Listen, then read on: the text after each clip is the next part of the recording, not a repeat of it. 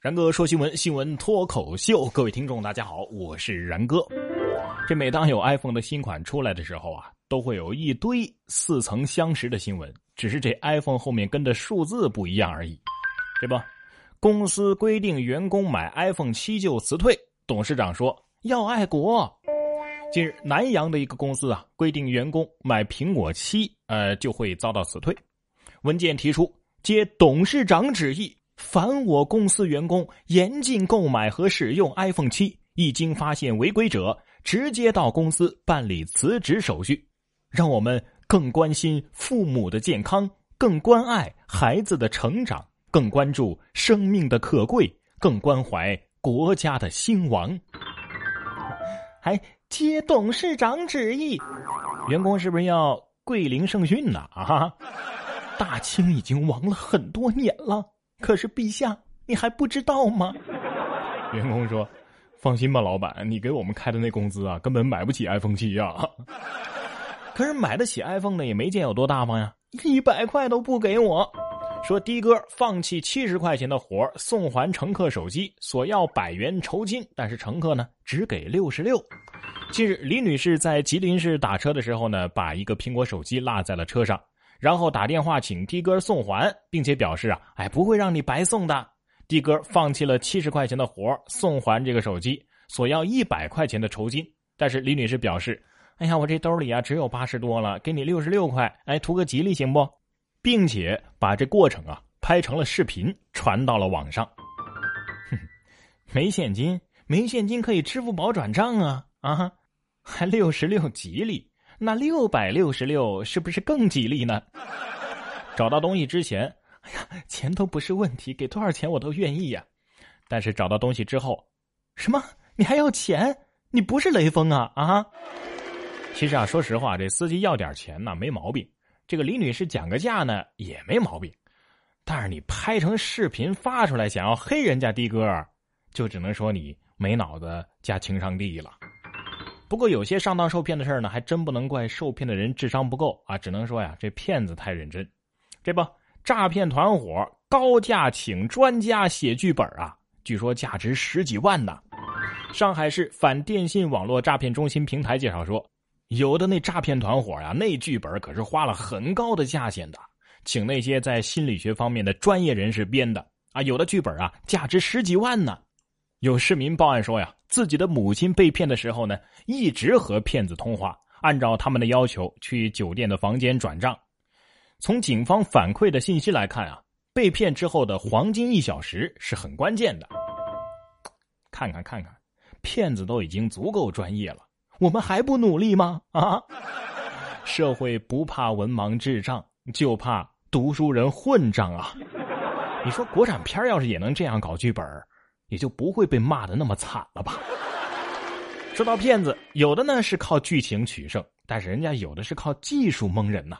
警惕，奸拍女子用假币行骗，把钱藏在内衣里啊！监控画面当中，女子买了一盒药，并且掏出了一百块钱。这个时候呢，把内衣当中的假币迅速掏出，然后压在钱包下面。等这个店员验钞过后呢，这个女子借故将店员手中的真钞抽走，迅速的调包成假币，然后换出去，手法那叫一个娴熟啊！不是，这明明是街头魔术的身子，为什么是小偷小摸的命呢？啊哈，我就想不通了啊！你说这些干骗子的都这么专业啊，都有这些脑子和技术，干点啥不好啊？技术再好也得有自知之明，不是吗？啊，自己有多胖自己不知道吗？十九号，一辆满载沙子的货车卡在了桥中央。派出所民警赶到的时候呢，这个司机心虚的说呀：“哎呀，我看这个车呢跟这个桥也差不多宽，我觉得我能过去的。”于是呢，车的右后轮跨上了护栏，那叫一个危险呐！桥面也被车辆卡死了，啊，根本就不好作业呀。民警是用了三个多小时才把这车辆啊给救了出来。人生错觉之一，我感觉我不胖啊！行了行了，人家小车车呀，只是胖着玩玩，人家沙子卸了，照样是苗条的，哪像你呀，胖的这么认真啊！哎，我这么说会不会有人觉得我是歧视胖子呀？这不，有男子就觉得遭女安检员这个袭胸摸臀了啊，所以以性别歧视、侵犯人格权为由啊起诉他们。近日，张先生称他在乘地铁的时候呢，被这个女安检员袭胸摸臀了。他认为对方的行为啊很不当，不该让女安检员给男性安检呢。于是双方就发生了纠纷。张先生以女安检员有明显的猥亵行为报了警。警方说：“这这不构成猥亵。”之后呢，张先生以侵犯人格权起诉，法院呢已经受理。这个张先生认为啊，你看啊，男安检员就只能检查男乘客，而女安检员凭什么都可以查呀？哎，这这么做有性别歧视之嫌。被女人摸过的男人呐就不值钱了，以后你让他怎么嫁人呢？啊，他的妻子会不会嫌弃他脏啊？孩子们也会因为有这样的父亲而蒙羞啊？你让社会舆论怎么看他？你觉得是一件小事但是很有可能会毁了这个男人的一生啊！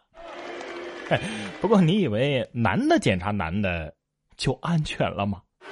所以最合理的办法就是让男安检员也检查女乘客，不就好了吗？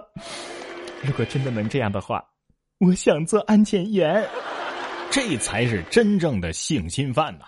说十三岁的女孩遭多次性侵。母亲疏于监护，被进行强制亲职教育。今年三月份，刘某以谈朋友为名，对十三岁的女孩小婷多次性侵，刘某因此被判刑。而且，检察官认为啊，小婷出事和父母离异、母亲疏于管理有关，于是决定对张女士进行强制亲职教育，通过上亲子课、心理课等，呃，教她当妈。不是，等会儿啊。你被性侵了，都怪你妈没把你管好。我怎么觉得这个逻辑不太对呀？难道不应该是教育刘某的父母，让他们告诉儿子不要去干这种事儿吗？但是话又说回来啊，强制亲职教育，哎，这其实是个好事啊。之前的新闻我不是一直说，为人父母不需要经过考试是一件挺可怕的事吗？这个强制亲职教育不就相当于是父母培训班吗？而且我觉得不光要上这个培训班，最好啊再来一个什么周考、月考、期中、期末考，一直考到这个父母四级证才准许毕业，哎，才可以持证上岗当爹妈。不过呢，其实没有爹妈管的孩子呢，也有可能出人才。哈利波特不就是一个吗？说哈利波特的故居呀，啊挂牌出售了。还记得哈利波特当中，哈利的童年在姨妈家的那个。狭窄黑暗的楼梯间里住了近十年的那个房子吗？现在啊，他正以四十七点五万英镑，这合人民币就是四百一十四万多元呢，而这样一个价格挂牌出售了。不过呢，可能会让潜在买家失望的是，这个房子啊，现在已经被装修成了现代的风格，跟这个小说还有电影里展现的那个布景啊，是大相径庭了。